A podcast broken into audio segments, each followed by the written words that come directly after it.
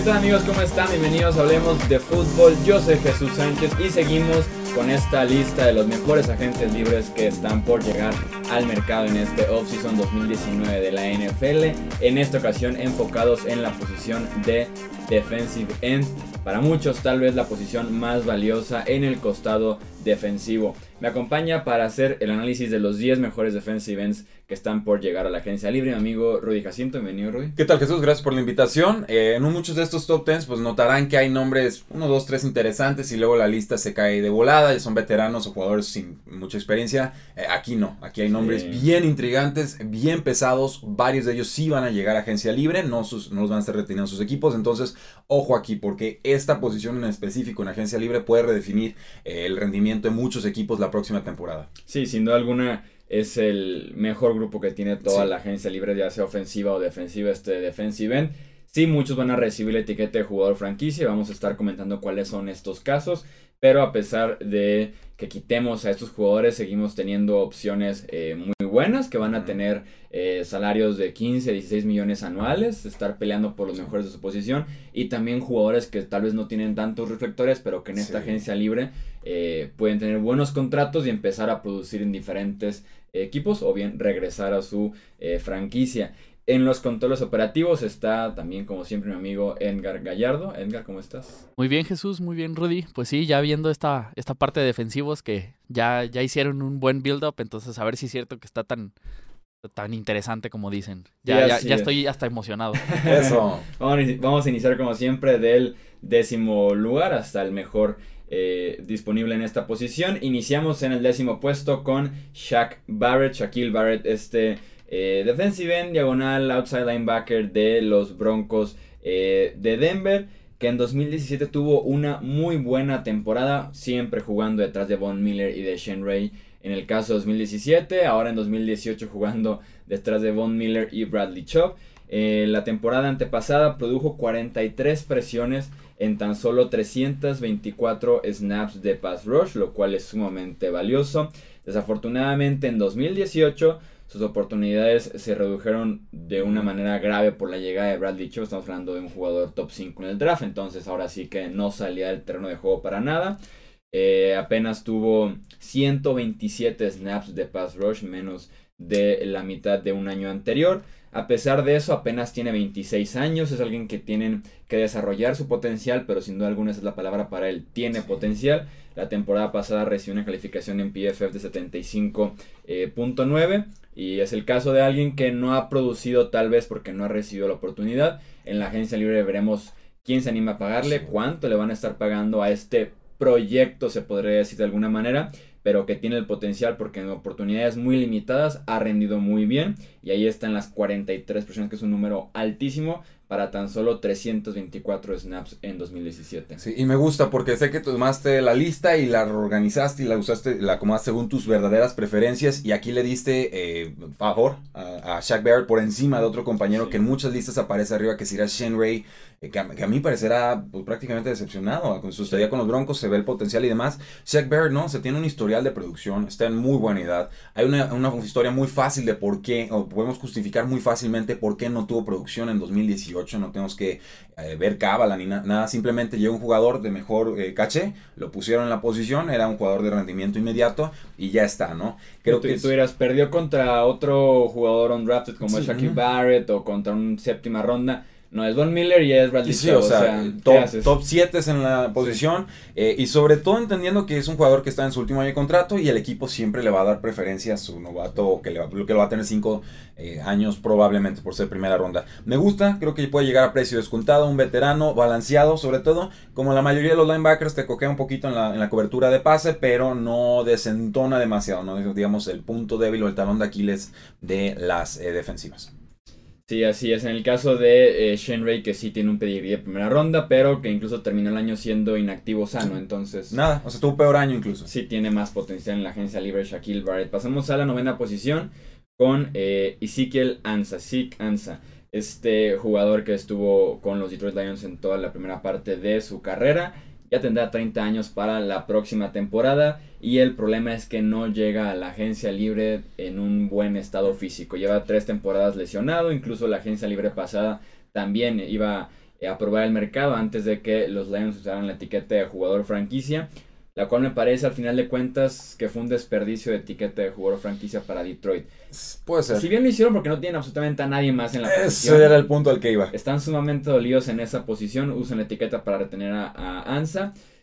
Y realmente otra vez entre las lesiones, entre que venía de otra lesión, apenas recuperando el ritmo y demás, no rindió como se esperaba. Eh, un 74.5 de calificación de PFF. Con 30 años y 3 temporadas lesionado, creo yo que se puede comprar barato a un jugador en el que tal vez todavía le puede sacar una o dos temporadas buenas de pass rush, que sin duda alguna era consistente, era de 10 capturas o más cada temporada con Detroit, a pesar de ser lo único decente en esa línea defensiva durante mucho tiempo. Sí, estoy de acuerdo, un jugador 6'5, 175 libras ya entrando a la treintena de años. Eh, le ponen la etiqueta de jugador franquicia simplemente porque no había más en el equipo, pero también porque eh, adolecían mucho en la posición de pass rush. Y aunque fue, eh, y decíamos incluso, esta producción no es sostenible, este no es el lanza que hemos visto en otras temporadas, pero le fue muy bien, creo que entró a dobles dígitos en cuanto a capturas, pues bueno, había que utilizarla y no pasa nada. Tienes el dinero, tienes la oportunidad, lo haces. Y para eso es la etiqueta, es para no arriesgar tanto como equipo, no comprometer tanto dinero a futuro, solo le pagas un trancazo, pero un solo año, y es precisamente por esto, ¿no? Un historial de lesiones, no es consistente porque no está en el campo, otro que puede llegar barato o buen precio, quizás en una rotación eh, primeras, segundas oportunidades, o lo metes en tercera si lo quieres usar como pass rusher, pero eh, sí se va a tener que ajustar mucho sus prestaciones. Y me intriga ver, bueno, vengo de la etiqueta de jugador franquicia, estoy cobrando unos 13, 14 millones, no, sé, no recuerdo exactamente cuánto era, y ahora me van a ofrecer en el mercado 7, 6, 8. Sí, podría ser. O sea, llega, muy devaluado, ¿lo va a aceptar bien el jugador? O en una de esas, lo hemos visto muchas veces, ¿no? No, pues no me pagan lo que valgo, ya me voy. Sí, puede ser un buen valor. Si al final de cuentas sí entra por esa categoría de 7, 8 millones, y te da lo que eran hace dos o tres temporadas, puede ser un buen valor en la agencia libre. Ex primera ronda, entonces desde tiempo inmemoriales ya le tienen bien puesto el ojo los equipos NFL. La octava posición para uno de esos jugadores también sin muchos reflectores, tal vez como Shaquille Barrett, pero que vienen de ser eh, productivos. Este viene, viene de su mejor año de, la, de su carrera. Sadarius Smith, el pass rusher de los eh, Baltimore Ravens. 8.5 eh, capturas de quarterback y 60 presiones. Sus presiones, este número de 60, fueron 19 en la posición de todos los pass rushers calificados por PFF. Le dieron una calificación de 71.7. No ofrece gran cosa en el juego por tierra. Aquí estamos hablando de un jugador que se especializa en llegar al coreback. Apenas su cuarto año en la NFL. Llegó a estas 8.5 capturas eh, cuando recién recibe la oportunidad de jugar bastante con los Baltimore Ravens. Y es esos jugadores que también intrigan mucho ver qué tanto van a valorar un año bueno de producción, que tenemos muchos jugadores en esta lista de un año bueno de producción, si realmente fue que terminó de madurar, que, que mm, el entrenamiento, los entrenadores, empezó a recibir bien las oportunidades que merecía Darius Smith pero sin duda alguna intriga mucho porque su especialidad es llegar al coreback y lo hace bastante, bastante bien. Sí, si me vas a elegir entre que tenga buena defensiva de pase o pass rush o que defienda bien el juego terrestre, me voy a quedar con lo primero toda la vida y creo que los equipos lo valoran más. Eh, Smith me intriga porque es uno de muchos nombres en esa defensiva de los Baltimore Ravens que tuvieron una altísima producción en este 2018 eh, y eso me hace pensar que quizás sea más el esquema que realmente el jugador como tal. No quiero demeritar su trabajo, pero ciertamente no son los nombres que en pretemporada habíamos dicho aquí van a haber X número de capturas o X número de pases bloqueados o demás. Entonces llega en buena edad, 6'4, 272 libras, como bien dices, mejor en cobertura aérea que en terrestre, pero eh, sí creo que él va a estar pidiendo un muy buen salario porque viene de la defensiva de Baltimore y eso es es un plus, o sea, fueron una unidad top 3 el año pasado y fue uno de los líderes de esa defensiva. Entonces, los Baltimore Ravens lo hacen mucho, dejan que sus veteranos eh, se vayan, se quedan con el pick compensatorio y dejan que otro equipo le pague la millonada del segundo contrato. El séptimo puesto le pertenece a Preston Smith, este pass rusher de los Washington Redskins. 76.9 su calificación la temporada pasada. Tuvo 53 presiones al coreback que fueron suficientes para colocarse como el, 24 en su posición en esta categoría. En las últimas tres temporadas tiene 2.300 snaps, prácticamente no sale del campo y eso habla muy bien de Preston Smith, ya que eh, llegó a la NFL siendo un defensive end un poco más grande de lo normal, porque también estaba ahí en ese inter entre defensive tackle y defensive end. Entonces es bueno en contra del juego por tierra, creo que en ese eh, sentido puede no salir del campo en ningún momento, pero en las últimas temporadas ha sabido desarrollar también muy bien su habilidad para eh, llegarle al coreback, otra opción de bajo perfil que podría ser una opción un poco más barata que los Saderus Smith, tal vez que, que Siguianza. Y me gusta esa opción de Preston Smith a mí en esta agencia libre. 26 años, 6'5", 265 libras, un jugador de un perfil muy balanceado a mi parecer. Por ratos me recuerda a Rob Ninkovich, como en su estilo, quizás en su estilo de juego, pero no es el pass rusher que es va y te hace las 10 capturas, pero fija su línea, no deja que el juego terrestre se abra. En general uno de esos muchos linieros defensivos que han tenido los Washington Redskins, eh, que se lastiman a veces, él no, pero los demás sí, se les lastiman durante la temporada. Lo que me extraña aquí es, bueno, ¿y por qué Washington no le está ofreciendo una extensión de contrato? ¿A quién tiene Washington realmente como para decir, eh, no, ya te vas? Tiene a Ryan Anderson, segunda ronda 2017, quizás quieren la transición, pero no sobra. Tienen, tienen poco espacio los Redskins y además están pagando en esa defensiva nada más Josh Norman, ah, es Ryan Kerrigan. Son dos. Sí, Alex Norman... Smith que te está robando también mucho espacio. Y creo que sí es de los equipos que menos espacio tienen. Y, y no son tan competitivos y ese es lo peligroso, pero pues van a perder a Preston Smith. No hay acercamiento entre equipo y jugador, es prácticamente un hecho que llega a agencia libre. Eh, jugador, otro jugador intrigante, y ese es el, nombre de la, digamos, de la parte sotanera de esta tabla. Sí. Pasamos ya a los jugadores que son un poco más reconocidos, que tienen tal vez ese potencial de estrella o que ya incluso lo han sido eh, en sus equipos anteriores a la sexta posición con un hombre que, así como lo decíamos de varios jugadores en los capítulos anteriores, de tengan cuidado con este nombre, de verdad mucha precaución. Aquí yo inserto el mucha precaución, Dante Fowler Jr. Eso es bueno, eso es malo. Eso es malo. Eso es malo. Ok. Eso es malo. Cambiado a mitad de temporada de los Jacksonville Jaguars a los Rams de Los Ángeles. En Jacksonville nunca cumplió con su etiqueta de ser top 5 en el draft, entre una lesión muy temprana en su carrera de rodilla y después entre que se peleaba con compañeros en training camp, pasó dos años seguidos y que simplemente perdió el puesto de titular frente a otros eh, compañeros, entonces simplemente no cumplió con los Jacksonville Jaguars, con los Rams. Vivió sin duda alguna el mejor tiempo de su carrera, sobre todo en playoffs. Dominó, probablemente fue el mejor defensivo de los Rams en toda la postemporada en los tres partidos que jugaron. Apenas tendrá 25 años. Eh, tuvo una calificación de 67.3 según eh, PFF la temporada pasada entre Jacksonville y Los Ángeles. Nunca tenía una calificación superior al 70 según PFF en los cuatro años de carrera. Puede desaparecer por mucho, pero mucho tiempo de un partido. Si bien puede darte el partido de dos o tres capturas porque tiene ese tipo de potencial para llegar al coreback, también te puede dar dos o tres semanas de no impactó el partido, simplemente no fue importante. Y cuando un jugador se prende de esa manera en un equipo que sí es contendiente o en un equipo que está peleando justo los playoffs, el Super Bowl, empiezas a tener ciertas eh, precauciones, ciertas dudas sobre el jugador y realmente nunca ha sido lo suficientemente consistente y productivo para decir denle un contrato grande porque es lo que va a pedir y estoy seguro que es lo que va a obtener en la agencia libre. Sí, sin duda, sobre todo un equipo que estuvo en el Super Bowl, que se veía un duelo defensivo y Dante Fowler fue parte importante de, ese trabajo. En, ya los Jacksonville Jaguars son un jugador sin posición, los dan de repente de defensive end y luego de linebacker externo y lo, lo rotaban y nunca terminó de encajar en ningún lado pagaron una tercera ronda a los Rams por, por él, recuerdo bien. Por ocho partidos. Por ocho partidos se le expiraba el contrato, eso sí, muy inteligentes, y compensatorios, si firma por mucho dinero en otro equipo, reciben una selección alta los Rams en el 2020. Eh, un jugador de perfil balanceado, pero ciertamente se le contrató como pass rusher, fue que fue un top 3 en su, en su momento. Top 3, sí. el, jugador tenía, era el defensivo de la temporada, no dio el estirón, Jacksonville se rindió, hablamos también de problemas de vestidor, eh, sí, me, estoy de acuerdo, o sea, aquí, aquí hay riesgo porque hemos visto tres temporadas y medias muy flojas o, muy inconsistentes y ocho juegos, y ni siquiera diría ocho, diría como unos cinco en los que realmente funcionó. Tuvo un, un proceso de adaptación, todavía lo recuerdo volando cuando Mark Ingram lo, lo levanta en una jugada contra los Santos. Entonces, eh, sí, cuidado ahí, un jugador que está en su plenitud de edad, 24 años, le pareciera que le queda mucho por delante, pero eh, incógnita. Sí, no, y además brilla en una defensiva en donde está Rondona, el Kung Su, Michael Brokers. Uno a uno en sus, jugadas. sí, en esa misma defensiva. Entonces, hay que tener dudas y ciertas precauciones, creo yo, con Dante Fowler Jr. Entramos ya al top 5 de la posición, nos encontramos en el quinto puesto a Trey Flowers, este defensive end de los New England Patriots. Versátil, productivo y muy joven. Creo yo que es así, se podría definir eh, a Flowers, que puede ser de los grandes ganadores de este free agency, porque los cuatro que están arriba de él, creo yo que todos son candidatos y fuertes para ser etiquetados en los próximos días, lo cual dejaría a Flowers como el mejor pass rusher de esta agencia libre. Entonces puede ser de los grandes ganadores. Tiene más de 150 presiones al coreback en las últimas dos temporadas, incluyendo eh, los playoffs. Su, predicción, su producción perdón, no ha estado en capturas de coreback o en tacleos, pero sí en lo que genera en la línea de golpeo, presionando al coreback.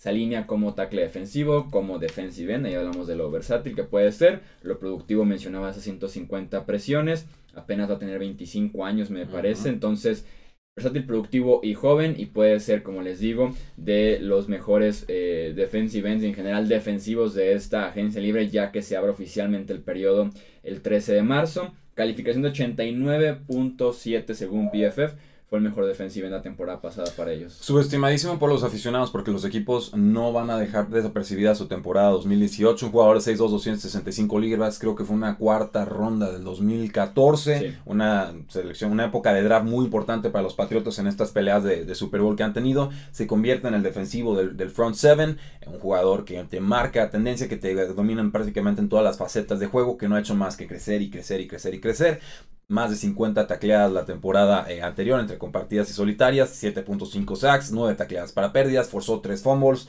pues está en todos lados el, jugador desastroso y volvemos a lo mismo. Un Super Bowl ultra defensivo en el año más ofensivo de la historia y, sale uno de los jugadores claves agencia libre y no lo van a etiquetar simplemente porque los Patriotas no son realmente los que etiquetan a pass rushers.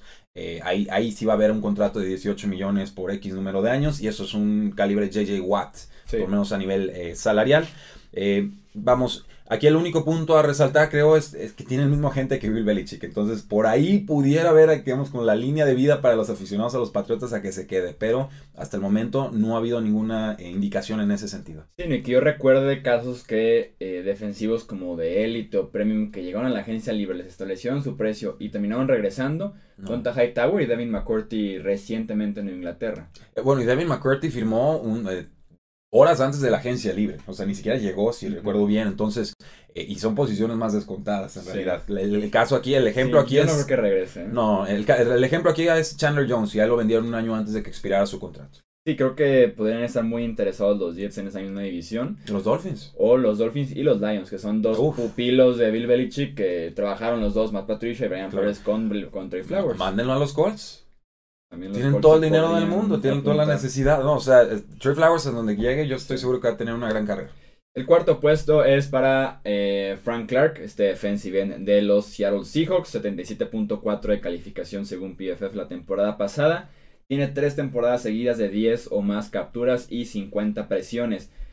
Este dato es importante como desmenuzarlo porque las primeras dos temporadas estaba con Cliff Averill y con Michael Bennett. Son buenos muchachos llegar a 10 capturas y 50 presiones con ellos dos enfrente sin duda alguna era muy destacado. La temporada pasada fue, ok, te conviertes oficialmente en el pass rusher más importante de los Seahawks, ya sin Averill, ya sin Bennett, y volvió a cumplir con sus 10 capturas, 50 presiones de coreback, entonces es poco a poco se convierte en una estrella de esa defensiva que fue renovada y que deja a Clark como uno de los tres mejores nombres probablemente de esa unidad. que sería como el gran asterisco con Frank Clark? Es muy malo tacleando en el juego por tierra. Eh. Tuvo 40 intentos de tacleo eh, de un corredor y falló 13. No, te la pongo. No, terrible. sí, sí. Sí, o sea, es malo tacleando por tierra, pero... Se le perdona. si le pides que llegue al coreback, lo puede hacer muy bien. También esos que producen capturas, en presiones, lo que provoca en la línea de golpeo cruzándose, es muy ágil, es especialista llegándole al coreback. Y Seattle lo tuvo con un precio descontado en el draft, creo que en segunda ronda, porque venía de un problema por ahí de violencia doméstica. Ya quedó en el pasado eso, fue hace cuatro años, se ha rehabilitado bien, no ha tenido otros casos, entonces ya pueden apostar por él. Y Pete Carroll dijo en el NFL Combine, muy claro, Frank Clark va a jugar con nosotros en 2019. O sea, la etiqueta si no lo podemos extender. Sí, o le aplican la etiqueta y lo extienden, que también es la para comprar tiempo. 6'3, 265 libras, 25 años. Estamos hablando de más de 40 tacleadas entre solitarias y compartidas. 13 capturas, 10 tacleadas para pérdidas, 3 fumbles forzados, 2 recuperados. E, esa estadística de 2 recuperados me habla de un jugador que siempre está atento a la pelota, porque muchos forzan, bueno, algunos forzan fumbles, no cualquiera se atreve a brincar y encontrar la pelota o levantarla y regresarla para touchdown, hashtag y David Clowney. Pero eh, pues de 2016 a la fecha tiene 66 golpes a corebacks y 32 capturas más que cualquier otro jugador de los que vamos a mencionar de aquí en adelante. Y además solo se ha perdido dos juegos en cuatro temporadas. Explota en el 2018. Seattle lo quiere de regreso. Eh, y no le recrimino realmente que no tenga defensa terrestre porque si te dicen ve a capturar al coreback pues vas a dejar un carril abierto en tu, parte en tu patio trasero. Entonces, eh, si le piden ser más balanceado, quizás, pues posiblemente podría estar más atento al juego terrestre, pero bajarían muchísimo sus prestaciones. Lo que lo hace especial es que sabe llegarle al quarterback eh, de muchas maneras. O sea, es un jugador que tiene suficiente técnica para ganar de, con varias eh, herramientas. Entonces, pues le perdonamos lo del juego por tierra porque bien respaldado eso es un pecado menor. Entramos al top 3 de la posición con eh, D4, este pass rusher de los Kansas City Chiefs, que también fue uno de los tres mejores pass rushers el año pasado en la NFL. Tuvo 84 presiones al coreback, sin duda alguna de esos eh, defensivos que impactan el partido desde su posición de una manera increíble, más porque él tenía la responsabilidad de estar cubriendo lo que Kansas City no tenía en la secundaria. Entonces era, quítale tiempo al coreback porque si le das 4 segundos o más, tu secundaria va a ser un fracaso en la parte de atrás y te van a hacer muchas yardas y muchos puntos. Entonces, solo, procura alinearte antes de la pelota. Si te alineas después de la pelota es posible que no llegues al Super Bowl. Sí, él fue el responsable de esa intercepción que se eh, negó, que se canceló por este castigo de offside. Lo que preocupa muchísimo de Ford es por qué explotó tanto y de esa manera este año, justo cuando iba a ser agente libre. Sospechoso, sospechoso. Sus 84 presiones al coreback son 30 más que cualquier otro año de eh, su carrera. En sus cuatro primeras temporadas, 2014-2017 con los Chiefs, tuvo en total 44 presiones y capturas al coreback. Ok. Tan solo este año generó 35 y fueron los 84 totales que tuvo. Entonces, era, pasó de ser nada a ser top 3 en su posición, o sea, dominante a nivel tal vez votos de defensivo del año. Sí jugaba detrás de Justin Houston y Tamba Jalí en sus primeras cuatro temporadas con los Chiefs, pero realmente preocupante. Por ejemplo, su calificación este año fue 87.7 y eso es 29.9 puntos más que su segunda más alta de su carrera, o sea... Yo tengo una teoría. Sí, te dejo una sensación difícil, pero fue un año excelente el de d Sí, eh, yo, mi teoría es eh, Patrick Mahomes. Eh, la ofensiva era tan poderosa de los Kansas City Chiefs que los rivales tienen que estar pasando todo el tiempo. Más, más snaps de pase significa más oportunidades para capturar a los rivales. Y entonces aparecían con tres muy buenos pass rushers los Kansas City Chiefs. Esa es mi teoría. Es, como decir, bueno, ¿por qué tuvo tanta producción en corredor en, durante una temporada? Pues porque el equipo siempre iba arriba y tenía super defensa. Hashtag Marshawn Lynch y domina van en desventaja, pues el corredor desaparece. Este, igual tienes que estar remontando partidos, la defensa no está tanto en el campo, eh, puede desaparecer tu pass rush. Entonces, yo es, ahí es como trato de explicar el, mayor volumen, pero el talento, pues ahí, está. Y, lo ves jugar y dices, ok, este jugador sí tiene herramientas para ganar. O sea, no, no nada más eh, accidente de esquema. Sí. Por también candidatazo a recibir la etiqueta de jugador franquicia de eh, los Chiefs. Pasamos al segundo puesto que le pertenece a Jadeveon Clowney este defensive end ex primera selección global de los Houston Texans. Lo que me gusta de Clowney es que de toda esta lista, por lo menos de los 4 o 5 principales nombres, es el que te ofrece muchísimo en el juego por tierra. Sí. A mí me encanta Clowney en el juego por tierra. Sí, me gusta también de pass rush, lo que puede hacer. Pero por tierra, como lo utilizan los Texans, que muchas veces es por adentro en lugar de estar jugando como defensive end, abusa con ese arranque y esa velocidad de los guardias y de los centros. Entonces, por tierra es eh, realmente increíble, simplemente entre los defensive ends la temporada pasada. Tuvo calificación de 91.2 en defensa por tierra, que es el segundo mejor de su posición. Y estamos hablando de que también es un jugador que puede llegarle constantemente al coreback, darte por lo menos 10 capturas cada año.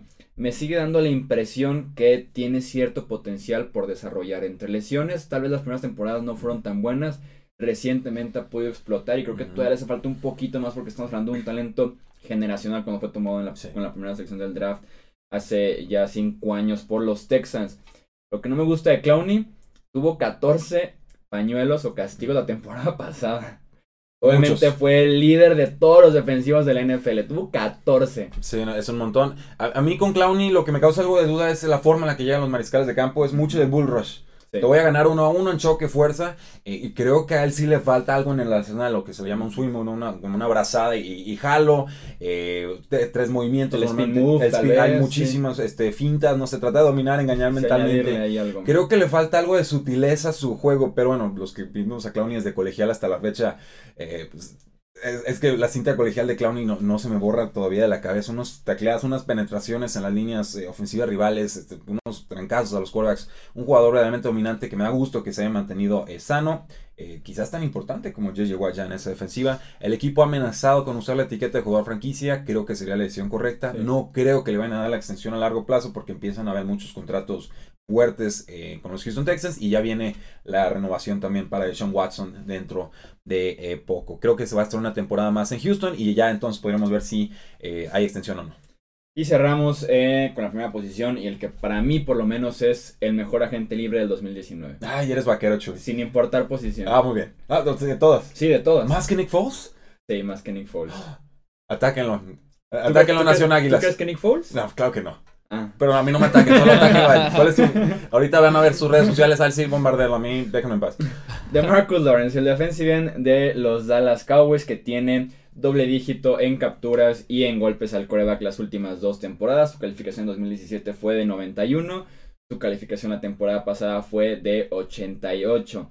Defensive end All Pro en años consecutivos y que por ahí inspiraba tal vez en algún punto de la temporada a un par de votos de defensivo del año porque te cambia los partidos eh, constantemente para Dallas. Es de esos jugadores que sí tiene un repertorio muy amplio para poderle llegar al coreback, que es su especialidad. La temporada pasada también iba a ser agente libre, Dallas lo retiene por medio de la etiqueta de jugador franquicia, como para decirme, pruébame que no solamente fue una sola temporada, mientras también resolvemos un par de contratos y espacio de tope salarial. ¿Y qué dijo de Marcus Lawrence? Ok.